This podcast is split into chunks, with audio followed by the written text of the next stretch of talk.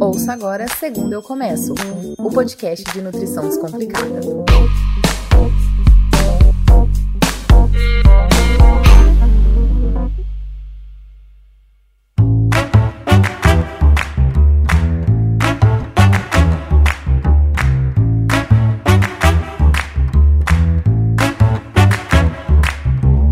Olá, Brasil! Eu sou Lorela Barbie, nutricionista e pesquisadora, dona dessa voz que você está ouvindo. Você está hoje no segundo Eu Começo, que é o seu podcast de nutrição baseado em evidência científica. A minha missão aqui é desmistificar e descomplicar também esse monte de coisa que a gente vê por aí, né? Hoje a gente vai falar sobre suplementos. Esse assunto que divide mais pessoas do que Moisés dividiu o Mar Vermelho. Antes eu quero te agradecer por decidir dedicar seu tempo aqui no meu podcast. Você é sempre muito bem-vinda e muito bem-vindo. E ah, se der, já compartilha esse conteúdo com todo mundo que usa ou tá pensando em usar suplemento. E você sabia que você também pode assinar o podcast para não perder nenhum episódio? Que daí a sua plataforma de áudio vai te avisar quando sair um episódio novo. No Deezer é só marcar o notifique-me sobre novos episódios e se você estiver me ouvindo pelo Spotify é só clicar em seguir. Pronto, tá feito! Além disso, eu sempre anuncio os novos episódios e recebo sugestões de tema pelo meu Instagram, que é Nutrilorela, com dois L's no final. Agora, vamos lá, não é, meu pequeno gafanhoto? Bora! Hora do show, porra! Primeiramente, é importante dizer que alguns suplementos têm muita utilidade. Eu mesma prescrevo quando tem necessidade. Mas aí que tá o grande X da questão. 90% das pessoas que usam simplesmente não têm necessidade. Eu uso, por exemplo, quando o paciente precisa de muitas calorias e não dá conta de comer, ou quando a dieta dele, por exemplo, um atleta de elite precisa de muitas proteínas e a dieta dele não dá conta de bater. Nesse caso, é uma utilidade. Um outro caso que eu uso também é quando o paciente não consegue comer tudo que precisa no dia, ou quando seu trabalho não permite, por exemplo. É, eu atendo um engenheiro agrícola que trabalha indo de fazenda em fazenda no interior de Goiás. E aí, lá no interior de Goiás não tem vendinha. Então, o que ele vai comer no dia é justamente o que ele pode levar. Nesse caso, a utilização de suplemento é extremamente útil.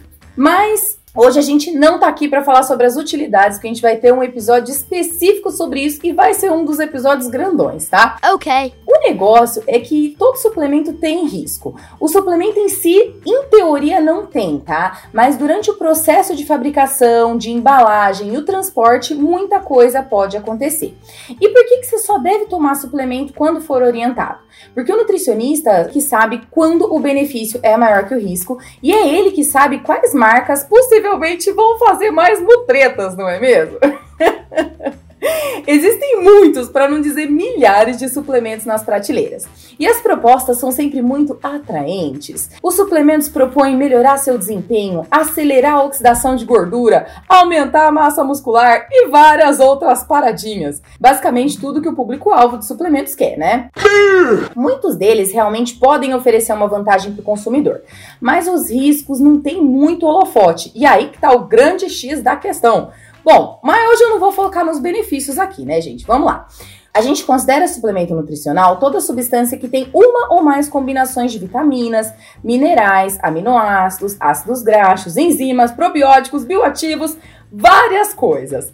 E quem regula isso no Brasil é a Anvisa, mas nem tudo consegue passar pelos olhos da fiscalização. Isso porque o desafio dessas agências reguladoras é justamente fiscalizar os mais de 5 mil suplementos que a gente liberou, né? A gente não, no caso a Anvisa, que a Anvisa liberou uma vez para o consumo. Bom, Vamos começar pelo que interessa. A quais riscos você fica exposto quando usa suplementos? Bom, primeiro deles é que alguma, alguns suplementos têm substâncias proibidas. Eu vou inclusive trazer o resultado de alguns estudos mais para frente. Outro risco é que alguns suplementos podem ser contaminados durante o processo de fabricação. Muitos deles podem mudar o nome das substâncias proibidas para colocar no rótulo. Então, basicamente, colocar uma substância ilegal com outro nome. Ela vai estar o quê? Fantasiada de substância legal. Isso pode acontecer também. É verdade. Também um outro grande problema é a pirataria. Tem muito suplemento pirateado. Por isso que é sempre muito importante ficar atento ao lugar que você compra, se esse lugar é de confiança. As compras online também são uma, um grande target né, desses suplementos falsificados. Várias coisas. Alguns suplementos também podem ter mais ou menos ingredientes do que é colocado no rótulo. E aí que tá o grande X da questão. E muitos deles podem ter adição de fármacos que não são para tá ali, né mesmo? Principalmente alguns que são usados somente com prescrição médica para necessidades muito específicas. Eu vou trazer alguns estudos aqui porque a gente gosta de estudo. Eu sei que meu povo gosta de estudo. E aí eu vou deixar também os dóis na descrição desse episódio. E aí, gente, esses estudos basicamente mostram a presença de contaminação em suplementos.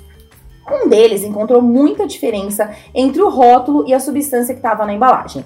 Muitos não tinham nem o princípio ativo que estava sendo vendido. Eu estava olhando um estudo que mostrava um suplemento para melhora de memória e o grande X da questão é: não tinha nem o princípio ativo que eles falavam que funcionava com a memória.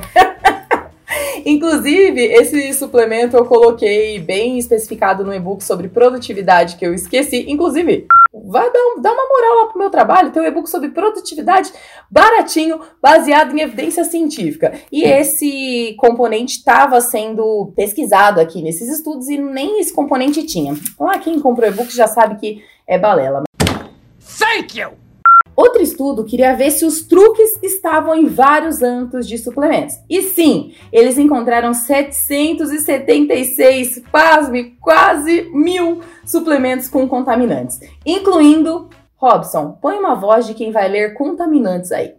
Viagra em suplementos para aumentar o libido, Sibutramina em suplementos para emagrecer e anabolizantes em suplementos para o aumento de massa muscular. Ai, meu Deus, que parada errada! Esse estudo grande mostrou que cerca de 20% dos suplementos contaminados tinham mais de um ingrediente não aprovado pelas agências reguladoras. Então, o negócio ele não era errado por um componente só, era errado por vários. Olha só que coisa! Em outras análises, mais de um terço dos suplementos contaminados foram provenientes de pedido online. Então, fiquem atentos aí com os lugares que vocês pedem. O grande problema é que possivelmente esses problemas não vão aparecer tão cedo. Só vai dar ruim agora se esses contaminantes gatilharem problemas que você já tinha previamente. Ou seja, você está propenso a risco se optar por usar suplemento. Outros estudos indicam uma média de 15% de suplementos contaminados, podendo chegar, pasme, a 25%. Ou seja, um em cada quatro suplementos contaminados em alguns países. Meu Deus do céu, olha que roleta russa. E daí, gente, como que a gente pode reduzir o risco de consumir coisas que não era para a gente estar tá consumindo. Primeiro, a dica é analisar cuidadosamente o que tem de evidência sobre aquele suplemento. Se não tem evidência de nenhum benefício, por que, que você vai arriscar? E para isso você precisa contratar um bom nutricionista, né? Segundo, tem que analisar se o preço vale a proposta. Por exemplo, se você já sabe que a gente só emagrece comendo menos do que gasta, não vale a pena gastar dinheiro com uma coisa que você já sabe que de começo não funciona, né? A terceira dica é procurar sobre a fama de quem produz, né? Das produtoras aí de suplementos, das fábricas de suplementos. Leia notícias, veja laudos, procure em site de reclamação ou também na Anvisa. Você já vai conseguir achar algumas informações aí. De qualquer maneira, tem que procurar um bom nutricionista para te ajudar a decidir. E a quarta dica que eu dou sempre assim do fundo do meu coração. Acho que essa talvez seja a mais importante.